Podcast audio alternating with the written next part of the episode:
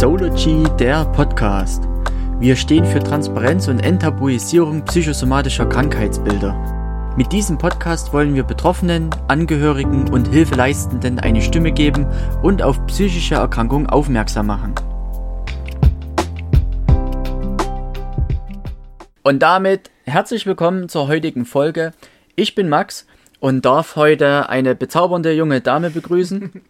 die neben mir sitzt. Und ganz kurz bevor du dich vorstellst, ich muss jetzt mal noch kurz sagen, das ist das erste Mal, dass wir so in, oder dass ich ein Interview führe im Kontakt. Normalerweise machen wir das immer ähm, über den Computer, weil die Leute von weiter weg kommen. Aber Sarah kommt zufälligerweise bei uns aus der Nähe und hat sich eben bereit erklärt, ähm, zu uns zu kommen. Und das ist ein ganz komisches Gefühl irgendwie. Aber magst du dich erstmal vorstellen? Ja, hallo, ich bin Sarah. Ich bin Erzieherin und ich bin 35 Jahre alt. Ich arbeite seit 14 Jahren auf der Kinderstation und in Bayern auf einer Kinderstation in einer Kinder- und Jugendpsychiatrie und bin derzeit zwar in Elternzeit, aber war aktiv, glaube ich, zwölf Jahre auf der Kinderstation tätig. Und damit hast du eigentlich auch schon unser heutiges Thema ähm, genannt. Wir haben, oder du hast dich gemeldet und wir wollen heute einfach mal so über deinen ganzen Eindruck, über deine Vita sprechen. Ähm, wie ist es denn so, auf einer Kinderstation zu arbeiten, wie du da hingekommen bist und freut euch einfach auf die nette Unterhaltung. Hm. Ja, die erste Frage gleich, Sarah, und zwar, warum hast du den Beruf eines Erziehers oder einer Erzieherin gewählt? Was war dein Impuls dazu? Also den Impuls direkt kann ich gar nicht so genau benennen. Ich weiß, dass ich schon immer, seit ich denken kann und seit ich selbst im Kindergarten war, den Wunsch hatte, Erzieherin zu werden. Und davon bin ich eigentlich nie abgekommen. Und habe das eigentlich so in meinem ganzen, meiner ganzen Laufbahn weitergemacht, dass ich dahin wollte, unbedingt als Erzieherin zu arbeiten. Ich dachte zwar eher, dass es vielleicht der Bereich vom Kindergarten ist und so, aber ähm, letztendlich wurde es doch dann die Psychiatrie, wo ich jetzt so sagen würde, dass es sogar ein Stück weit meine Berufung war.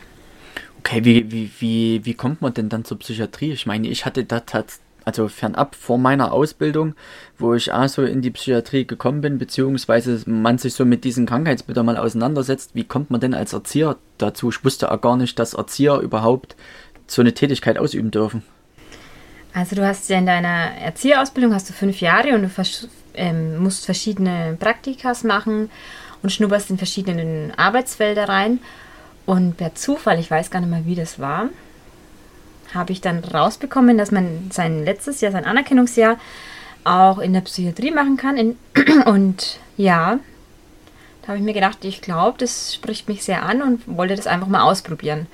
Aber dass ich dann da wirklich so kleben bleibe und dass es genau mein Ding ist, hätte ich überhaupt nicht erwartet. Es ist ja voll krass, wenn du sagst, theoretisch im Kindergarten wusstest du schon, das willst du mal machen. Also man hört ja wirklich von den allerwenigsten Menschen. Ja. Und ich arbeite ja mit sehr vielen Menschen zusammen, ähm, dass die schon so früh oder allgemein im, im, im Kindesalter, Jugendalter schon so ja. ähm, haargenau wissen, was sie mal machen möchten und dass das genau ja, du hast gesagt Berufung, ich nehme jetzt einfach ja, mal das Wort ja, Berufung, ja. so ein bisschen die Berufung ist. Das ist bemerkenswert tatsächlich. Und ah, dass du jetzt sagst, passt alles, ne? Das stimmt. Ja, also ich muss ehrlich sagen, da bin ich auch sehr zufrieden damit und bin, ähm, habe es auch noch nie bereut. Klar gibt es immer Situationen, wo es sehr anstrengend ist, wo man schon mal kurz zweifelt, ob man vielleicht trotzdem mal woanders hinwechselt, aber ich merke trotzdem immer wieder, genau, das ist eigentlich mein Ding und ich möchte nicht woanders hin. Ja. Wie war denn das? Interessiert mich jetzt gerade so brennend, ähm, recht neugierig. Wie war denn so der erste Tag? Also man macht sich ja bestimmt so irgendwie Gedanken. Jetzt habe ich da so, äh, du warst ja viel im Kindergarten und jetzt kommst du so erstmal ähm, auf so eine Therapiestation, wo ja doch verhaltensauffälligere Kinder, sage ich jetzt mal in Anführungszeichen, so stelle ich es mir mhm. gerade vor, ähm, sind. Weißt du, kannst du dich noch daran erinnern, so was der erste Tag war, wie das abgelaufen ist? Ich überlege. Ich glaube, man geht mit einem ganz anderen Bild in die Psychiatrie. Man kennt Psychiatrie aus Filmen und stellt sich vor, alle sind irgendwie verrückt und es ist ganz schwierig dort zu arbeiten. Aber ähm, ich finde, es ist ein Stück weit wie so eine große Wohngruppe, wo die Kinder unter der Woche bei einem sind. Die dürfen am Wochenende nach Hause zu ihren Eltern in den meisten Fällen und sind in der Regel so drei Monate bei uns. Und es ist nicht so schlimm, wie man denkt.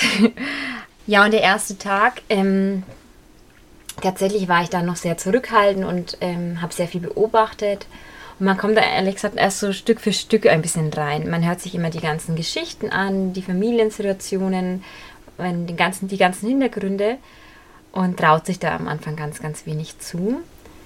Aber man wird dann relativ trotzdem schnell gefordert, weil die Kinder einen sehr brauchen. Und man hat, ich hatte, also der erste Tag war mit sehr viel Respekt, aber ich glaube, so schlimm eben, wie man es sich vorstellt, war es dann doch nicht. Ja. Aber ich kann mich ehrlich gesagt nicht mehr so direkt an den ersten Tag vor, an, dran erinnern, das weiß ich gar nicht mehr so richtig. Okay, ich kenne mich jetzt nicht ganz so gut mit der Ausbildung eines Erziehers aus, aber es ist ja so, dass ihr, glaube ich, im fünften Jahr so ein praktisches Jahr oder das ja. Anerkennungsjahr, sagt man, glaube ich, ja. richtig, ähm, habt und das hast du dann theoretisch genau. oder auch praktisch ähm, in der Psychiatrie verbracht. Genau, ja, das habe ich dann dort gemacht. Okay, bist du dann auch direkt übernommen worden? Ja. ja. Okay, das heißt, du hast dort das praktische Jahr gemacht und seitdem mhm. die zwölf Jahre. Genau. Ähm, okay. Ja. Ja, ich hatte mich dann zwar mal kurzzeitig auch woanders beworben in einer anderen Psychiatrie, aber wurde dann doch übernommen und ja, habe es eigentlich nie bereut, dass ich dort geblieben bin. Okay, schön.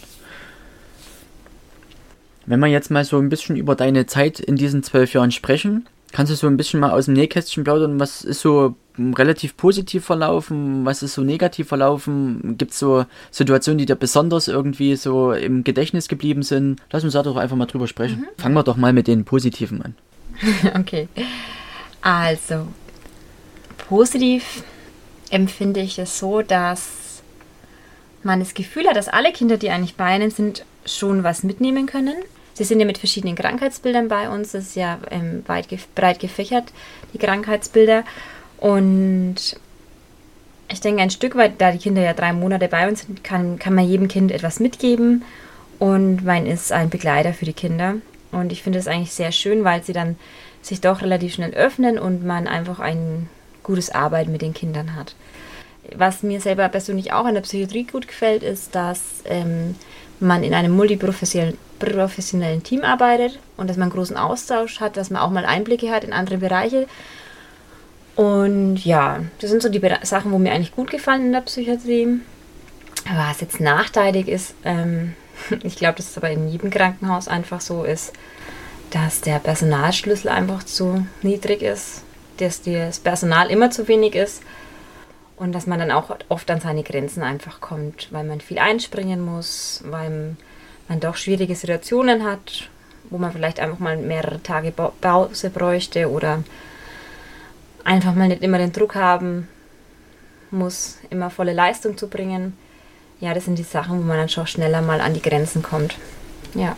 Wie viele Kinder oder sagt ihr Patienten habt ihr denn? Mhm. Ähm, in der Regel acht Stück im Alter zwischen fünf und zwölf Jahren. Okay, okay. und vom Personalseite dann hm. wie, wie, geplant?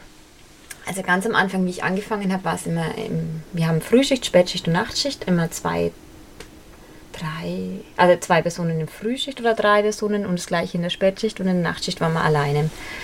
Ich glaube, das hat sich jetzt ein bisschen geändert. Ich würde jetzt mal sagen, dass wir drei bis vier Leute immer sind, was man auch absolut braucht. Ja. Okay.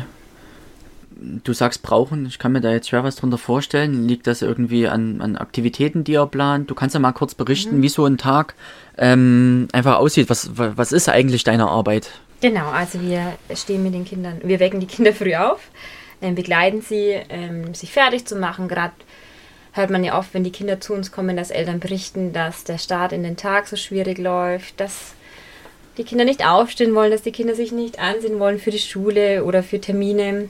Und wir versuchen das einfach in diesen drei Monaten eine Routine reinzubringen, dass die Kinder das ähm, auch ein Stück weit selbstständig machen.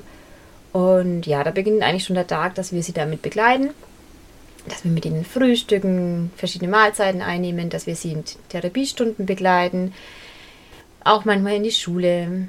Und also die Schule ist bei uns im, im, in der Klinik mit drin. Und ja, so ist eigentlich der Vormittag gedaktet. Und dann ist es so, dass die Kinder äh, mittags eben Mittagessen haben und danach ist, haben wir für uns Betreuer so Übergabezeit und haben wichtige Besprechungen und danach machen auch die Kinder noch Hausaufgaben, da werden sie begleitet. Und dann wird der Nachmittag ähm, ganz individuell gestaltet, entweder mit einzelnen Kindern, Kleingruppen oder in einer größeren Gruppe. Und dann können wir verschiedene Aktivitäten machen. Ja, und da achten wir halt auch drauf, dass die Kinder ihr Sozialverhalten einfach ein bisschen stärken, Sachen einüben, was ihnen schwerfällt. Schauen, dann schauen wir, welches Krankheitsbild das Kind hat, damit wir da mit ihnen üben können. Genau, so ist es jetzt grob erzählt. Und abends ist das gleiche, wieder mit ins Bett gehen, Bett fertig machen. Oft haben wir die Kinder auch Schwierigkeiten zu Hause, dass sie ins Bett gehen, dass sehr oft ein großes Theater zu Hause ist und was die Eltern oft nicht schaffen. Und das versuchen wir mit ihnen einzuüben. Und ja, da begleiten wir sie. Und nachts sind wir halt auch für sie da. Man, die Kinder haben Schlafstörungen oder fällt es schwer einzuschlafen und solche Sachen. Und da sind wir einfach für die Kinder da. So ganz grob jetzt erzählt, was unser Tag ist auf der Kinderstation, genau. Okay, wie oft gibt es Kabeleien oder Streitereien? Kann man, kann, man, kann man das irgendwie so sagen? Also ich denke, unter Kindern ist es ja immer so. Ähm. Tausendmal. okay. Ja, sehr, sehr oft. Also man muss da wirklich sehr, sehr, also man muss immer dabei sein. Man kann die Kinder eigentlich sehr selten allein sein, äh, alleine lassen und muss eigentlich immer sehr viel vermitteln. Aber ich muss jetzt auch dazu sagen, es ist, ist jetzt das eine Krankheitsbild, das ist im, wir nennen das Störung des Sozialverhaltens, aber Kinder sind ja auch aus anderen verschiedenen Gründen da. Ähm, es gibt ja auch Angststörungen, irgendwelche Phobien oder Kinder trauen sich eben nicht in die Schule gehen oder haben Anorexie. Es gibt ja ganz, ganz verschiedene Krankheitsbilder, warum die Kinder da sind. Aber das häufigste Krankheitsbild, weshalb sie da sind, ist tatsächlich schon so Störung des Sozialverhaltens. Aber was immer häufiger jetzt vorkommt, auch Corona-bedingt, ist einfach, ähm, dass viele Kinder auch depressiv sind oder depressiv gestimmt, nennen wir es mal so. Ja, oder auch, dass sie sich oft ähm, ausgegrenzt fühlen, dass sie gemobbt werden, dass das Selbstwertgefühl einfach sehr, sehr gering ist und dass sie da gestärkt werden müssen, dass sie nicht mit ihrer Wut umgehen können, die Kinder. Ja, und solche Sachen versuchen wir einfach die Kinder dabei zu begleiten und sie zu stärken, Ganz oft ist es auch so, dass die Eltern einfach Schwierigkeiten haben in der Erziehung und viel Unterstützung brauchen. Wir bieten auch Elterntraining an. Und ja, es gibt ganz viele Aufgaben, wo man eigentlich hat in dem Bereich und wo man abdecken muss, was man aber auch oft gar nicht schafft, weil es einfach so viel ist. Genau. Also ich habe so in meiner, in meiner Laufbahn auch schon mal was vom Elterntraining gehört. Mhm. Ähm, wie kann ich mir denn das Elterntraining vorstellen? Ich habe jetzt gerade so bei mir im Kopf rumschwimmen, dass mir irgendwie so das Sprachrohr ist zwischen Kind und Elternteil oder, oder mhm. leitet man die Eltern an, wie man den Umgang in mhm. Anführungszeichen mit dem Kind besser gestalten könnte, validieren, wohlwollender. Genau. Also es gibt verschiedene Konzepte. Ähm, man macht aus ähm, Fortbildungen dazu.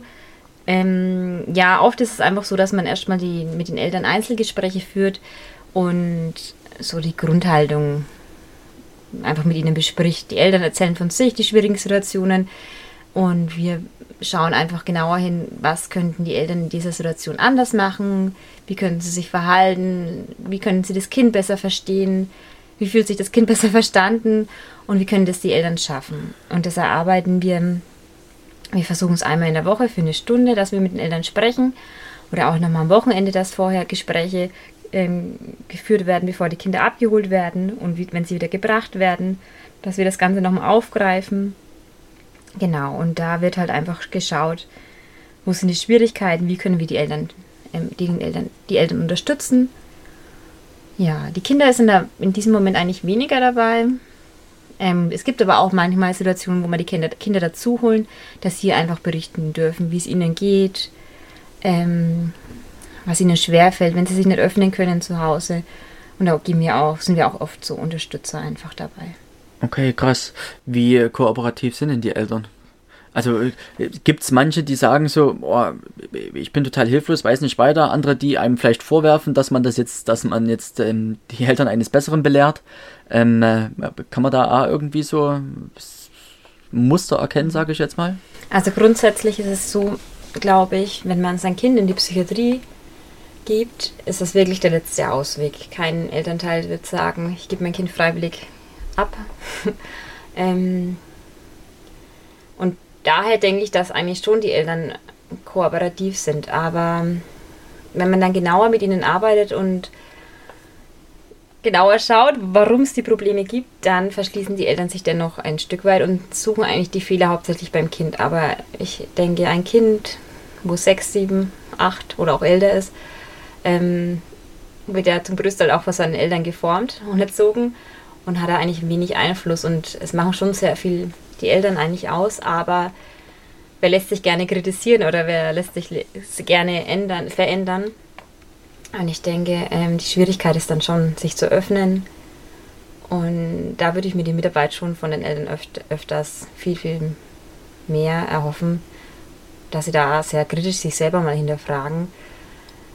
Viele Eltern denken, jetzt gebe ich das Kind hier ab und es kommt gesund wieder nach Hause. Und so ist es leider nicht oder so darf es auch nicht sein, weil die Eltern ja auch ein Teil davon sind von dem Ganzen. Und ja, genau. Ja, ich habe jetzt für mich gerade gedacht, du hast am Anfang gesagt, die Kinder sind ja wahrscheinlich die ganze Zeit da oder die dürfen nach Hause gehen. Mhm. Am Wochenende dürfen sie meistens nach, also in der Regel dürfen die Kinder nach Hause gehen, es sei denn, sie sind wirklich ähm, entweder selbst oder fremdgefährdet oder irgendwelche äußeren Umstände lassen es gerade nicht zu, dann, aber es ist wirklich sehr selten, dass die Kinder dann am Wochenende nicht nach Hause dürfen. Aber in der Regel, in diesen drei Monaten, sollen sie jeden, jedes Wochenende von Samstag auf Sonntag, das heißt so ähm, therapeutisches Belastungs- Erprobung sollen sie nach Hause gehen. Und die Eltern sollen das dann mit ihnen üben, was sie, und die Kinder sollen das natürlich auch üben, was sie unter der Woche in der Psychiatrie bei uns gelernt haben. Okay. Was mich jetzt noch brennend interessiert, ähm, gab es irgendeine so krasse Geschichte, dass du äh, da hängen geblieben bist irgendwie, was einen total mitgenommen hat? Ähm, ich habe zwar jetzt eine Vorstellung, so ungefähr, was Kinder, weil ich ja ein bisschen vom Fach bin, mhm. ähm, haben können und wie die Verhaltensmuster aussehen könnten, aber gab es, weiß nicht, ob das bei Kindern mir, ich könnte jetzt viele Beispiele aus meiner Psychiatriezeit nennen, aber gibt es bei Kindern irgendwas, wo du sagst, das kann nicht wahr sein, dass ein Kind in dem Alter schon so viel Scheiß fressen musste oder wie ungerecht die Welt manchmal ist. Äh, ja. Ja, da gibt es tatsächlich auch sehr viele. Also ich kann es Oha, nicht krass. an einer Hand abzählen, aber ähm, es sind schon sehr viele Situationen, sehr viele Geschichten von Kindern, wo man einfach denkt, oh Mann, die Armen, was mussten die in einem kurzen Leben schon alles mit, mitmachen? Und man bewundert sie trotzdem ein Stück weit, wie stark eigentlich die Kinder dennoch sind und es irgendwie trotzdem so gut meistern. Aber es gibt viele Geschichten, wo man einfach mit nach Hause nimmt und einfach oft auch drüber nachdenkt und wo natürlich auch das Bedürfnis da ist, größer da ist, dem Kind zu helfen und ihm auch ein Stück weit viel mehr mitgeben möchte, was man eh schon macht, aber ja, es gibt schon Geschichten oder wo man auch gar nicht versteht, warum das alles so passiert ist zu Hause, wo man es nicht nachvollziehen kann. Ja, ja, es lässt dann oft schon nicht los, was da, ähm, der, da passiert, auf jeden Fall. Ja. Das wäre nämlich auch so meine nächste Frage gewesen. Ähm, ich kann relativ gut Abstand von meiner Arbeit halten, weil ich halt viel mit Erwachsenen arbeite. Ich denke mir immer, wenn ich mit Kindern zusammenarbeite, ähm, wäre das wahrscheinlich schwieriger, sich davon so ein Stück weit zu distanzieren. Das hast du ja jetzt auch gesagt. Ähm, wie schaffst du es denn, na, loslassen zu können? Was ist so deine Psychohygiene? Was machst du so, ähm, um die Arbeit vielleicht nicht so massiv mit nach Hause zu nehmen? Wie, wie war es vielleicht am Anfang? Mhm. Ja, und jetzt so nach zwölf Jahren. Ja. Das wäre vielleicht cool zu wissen. Ja, also ich habe damals war ich, habe ich mit 100% angefangen zu arbeiten und habe dann relativ schnell gemerkt, dass mich die Arbeit oft nicht loslässt. Ich habe viel davon geträumt. Ähm, ich habe dann auch da auf der Arbeit einen Freundeskreis eigentlich aufgebaut, wo ich dann natürlich macht man das automatisch, so Psychohygiene, dass man viel sich austauscht privat und trotzdem drüber spricht und das Thema Arbeit war dann eigentlich nie so richtig weg. Und ich habe mich dann bewusst dafür entschlossen, äh, dass ich äh, reduziere meine Arbeitsstunden auf 75 Prozent. Und ich habe dann gemerkt, ähm, das tut mir gut. Auch durch den Schichtdienst, was man ja arbeiten muss, ähm, dass ich da einfach ein bisschen abschalten konnte. Und ja, das war ganz wichtig, dieser, dieser erste Schritt. Ähm, ja, und grundsätzlich, ich glaube, so blöd wie das jetzt klingt, man härtet ein Stück weit ab. Man, es gibt natürlich immer wieder Fälle, wo man schon noch sehr, also mit nach Hause nimmt, ähm, aber manche Sachen, wo am Anfang einen sehr belastet haben, die lassen einfach irgendwann nach und man ist dann immer ganz so berührt wie am Anfang. Ja, und jetzt habe ich ja selber ein Kind bekommen. Und jetzt ist das natürlich nochmal eine andere Sache, dass man jetzt, glaube ich, schon nochmal mehr wieder ähm, Ganze mit nach Hause nimmt oder noch mehr hinterfragt, was da dem Kind passiert ist. Und ich, ich glaube, jetzt ähm, nehme ich es wieder mehr mit, wie es am Anfang war, äh, während in der Mitte eigentlich so war, ja.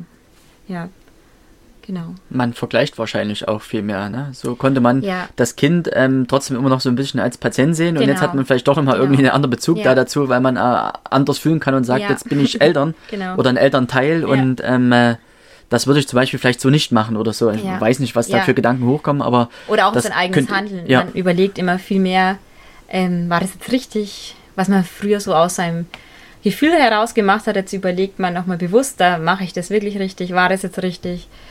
Ähm, ja, das ist, ja, das, man macht sich da schon viel, viel mehr Gedanken jetzt nochmal in dem Ganzen. Oder versteht auch die Eltern in vielen Bereichen mehr oder möchte den Eltern mehr mit, mitgeben nochmal, vielleicht, was man jetzt sieht, was sie vielleicht einfach nicht wissen können, die Eltern, oder was sie nicht sehen. Ja, hat auf jeden Fall nochmal was gemacht, wenn man selber Elternteil wird. Ja. Mhm. Das kann ich mir vorstellen. Habt ihr denn professionelle Hilfe, so im Sinne von einer Supervision oder sowas? Mhm. Bekommt ihr das von der Klinik gestellt? Ja, ja. also wir haben eine, eine Supervisorin, eine, die Selbsttherapeutin im Kinder- und Jugendbereich, ich glaube sogar Erwachsenenbereich. Und also die ist wirklich sehr, sehr gut. Sie hat selber schon mal in, in der Kinder- und Jugendpsychiatrie gearbeitet, wo ich arbeite.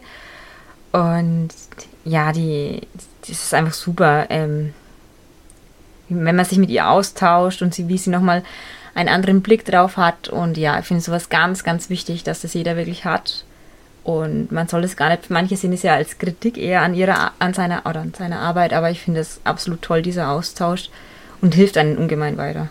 Ich finde auch, dass ähm, Supervisoren ähm, von der Klinik, ähm, wenn man in einem sozialen Bereich arbeitet, gerade mit so intensiven Menschen mhm. zusammen, ähm, sollte das einfach gestellt werden. Ja. Wir bekommen zum Beispiel keine Supervision, was ich unfassbar schade finde. Ja. Ähm, aber vielleicht noch ganz kurz für euch draußen, was eine Supervision ist. Ihr könnt euch das so vorstellen. Ähm, in dem Fall sage ich jetzt einfach mal, dass der Therapeut mhm. kommt. Ja, und das ist eigentlich eine Moderation. Man nimmt sich entweder, so kenne ich das, entweder ein Fallbeispiel, weil gerade irgendwie im Patient super schwierig fürs ganze Team war, weil das Team gespalten mhm. ist oder gespalten worden ist ja. oder weil vielleicht gerade allgemein ähm, bedingt jetzt äh, das Beispiel Corona-Zeit oder Weihnachten irgendein gewisser Zeitraum mega stressig war und dass man da einfach guckt, okay, wie können wir wieder besser performen, wie können wir mehr zu uns finden, wie, wie können wir im Team wieder mehr zusammenarbeiten mhm. oder manchmal auch diesen Anreiz halt bekommt vom Supervisor, ähm, wir hängen gerade alle komplett fest an diesem ja, Patienten genau. ja. und es ist ja oftmals so, dass man gedanklich sich so drauf verstanden versteift und eben gar nicht manchmal über den Tellerrand hinausschauen ja, kann. Ja. Und dafür ist so eine Supervision einfach Gold wert. Und wie gesagt, ich ja. hoffe, irgendwann wird das mal kommen, dass einfach jede Klinik die Möglichkeit hat, einen Supervisor gestellt zu bekommen, ähm, weil es einfach super, super wichtig für die Teams ist. Das ist auch Qualität an Arbeit. Ähm, ja, und ich meine, wir sind auch Menschen und wir können auch nur begrenzt Ballast auf uns nehmen und mhm. wenn wir den auch nicht loslassen können, ähm, geht es uns am Ende bloß schlecht und ja. das ist ja auch nicht cool und soll ja auch nicht so sein. Absolut, ja.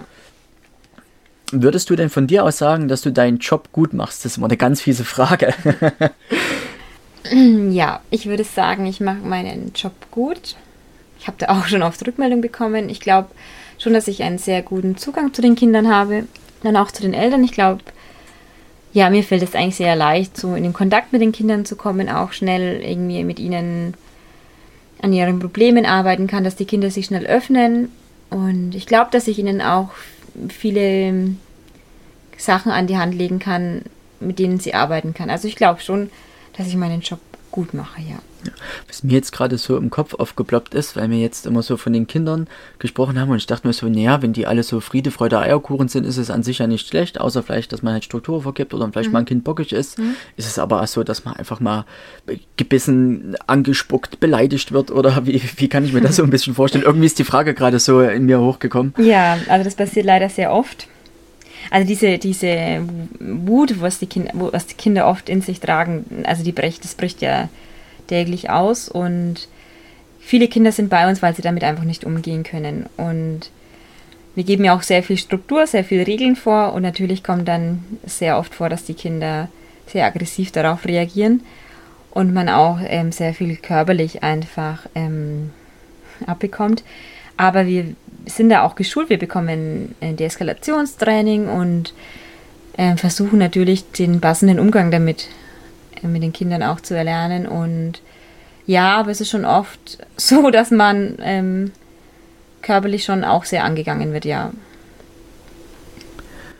wo ich mir jetzt gerade vorstelle, so nur für mich, ja, wenn jetzt ein Kind, äh, ist ja einfach ein fremdes Kind, egal ob du da, ob du jetzt vielleicht schon vier Wochen mit dem zusammengearbeitet mhm. hast oder ob er gerade den ersten und zweiten Tag auf Station ist und dir einfach mal mitten ins Gesicht spuckt. Ähm, ich weiß nicht, also natürlich hat man sich so im Griff und ich hoffe, äh, niemand schlägt das Kind an, aber da muss man glaube ich schon erstmal ein Stück weit ähm, runterschlucken und sacken und gerade überlegen, in welcher Position man ist, oder? Ja, und da muss man auch gut überlegen, wie reagiert man jetzt. Ähm, ja, da hat man schon auch selbst eine Wut in sich.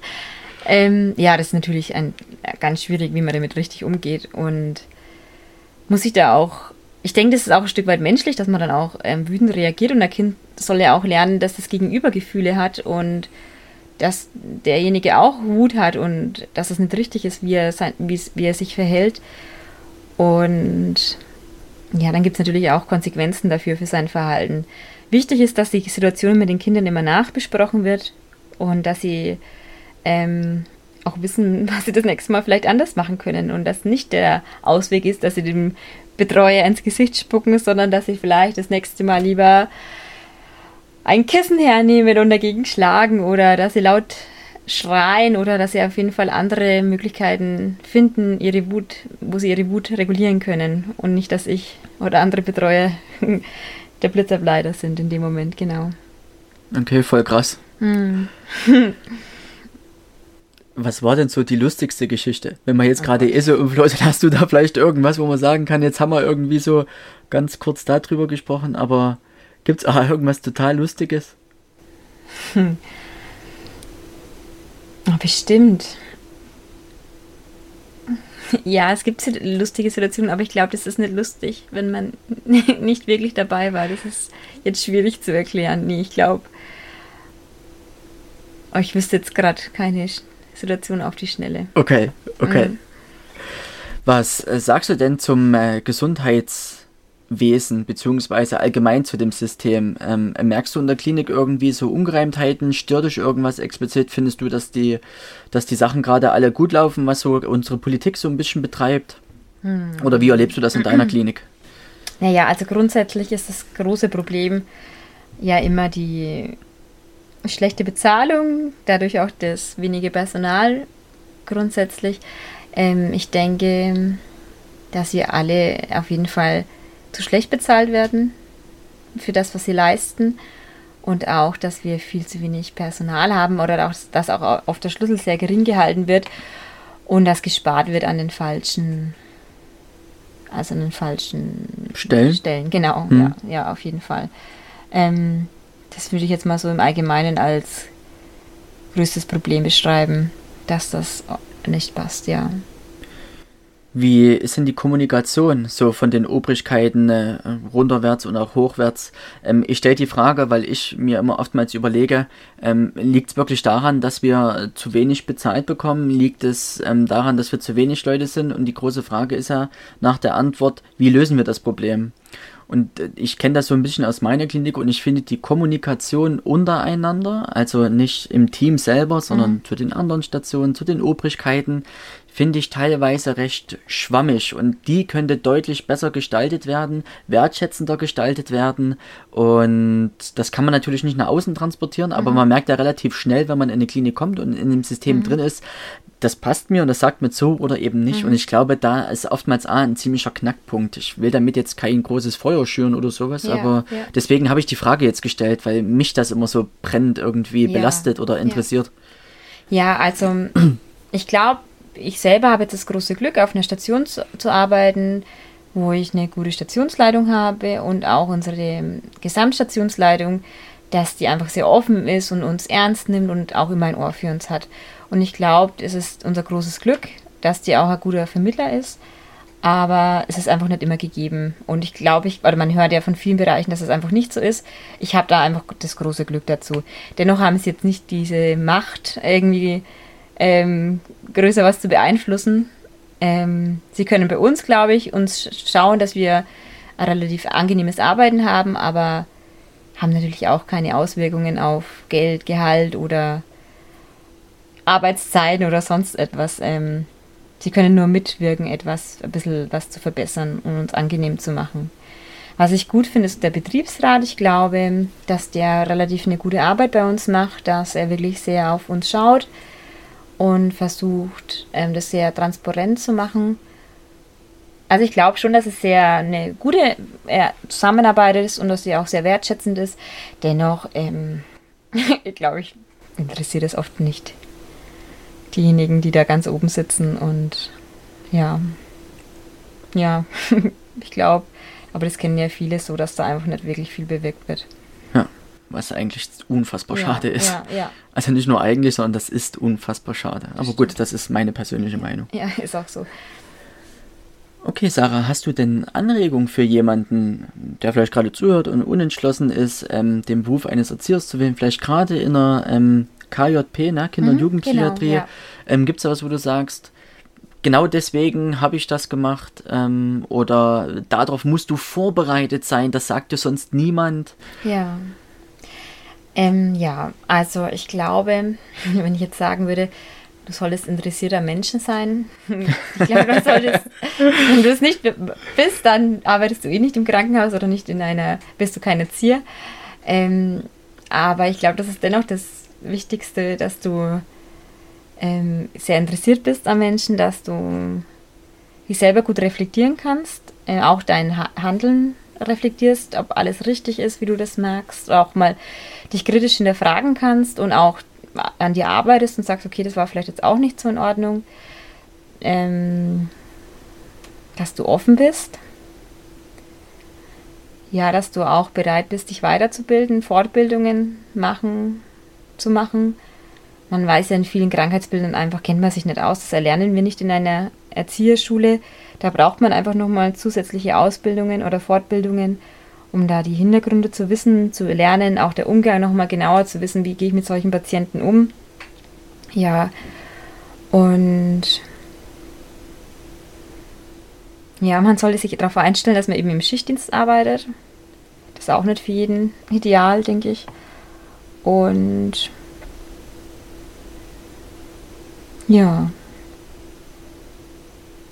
Ja, ich glaube, das sind so die Grund Grunddinger, wo ich denke, darauf sollte man sich einstellen, ja. Okay, schön gesagt. Hm.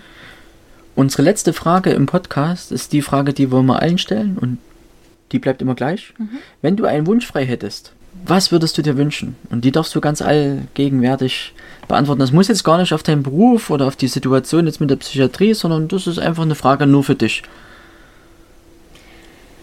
Okay. Mm. Ich glaube, ich ziehe die Frage jetzt trotzdem auch mal auf meinen Beruf und auf meine Kinderstation. Und ich würde mir einfach für die Kinder wünschen, oder für alle Kinder auf der Welt würde ich mir das wünschen, dass sie mm, ein stabiles Elternhaus bekommen oder haben, wo sie sich angenommen fühlen, wo sie sich gehalten fühlen, wo sie sein dürfen, wie sie sind und dass sie sich nie alleine fühlen. Das würde ich jedem Kind wünschen.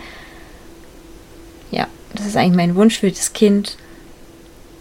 Jetzt nur in Bezug auf meine Arbeit, genau. Und ansonsten man natürlich gerade ganz viele Wünsche. Aber das ist so mein Wunsch für die, für die Kinderstation, für die Kinder auf der Welt, ja. Das hast du richtig schön gesagt. Das ist, glaube ich, ein sehr, ein sehr schöner Wunsch.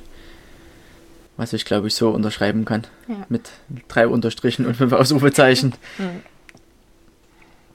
Sarah, vielen lieben Dank, dass du dich bei uns gemeldet hast Gerne. und dass wir diese Folge aufnehmen konnten. Mhm. Ich habe selber jetzt viel mitnehmen können Mich hat's total interessiert. Ich habe ja jetzt das große Glück noch an die Zuhörer. Ich kann mich mit der Sache noch ein bisschen unterhalten.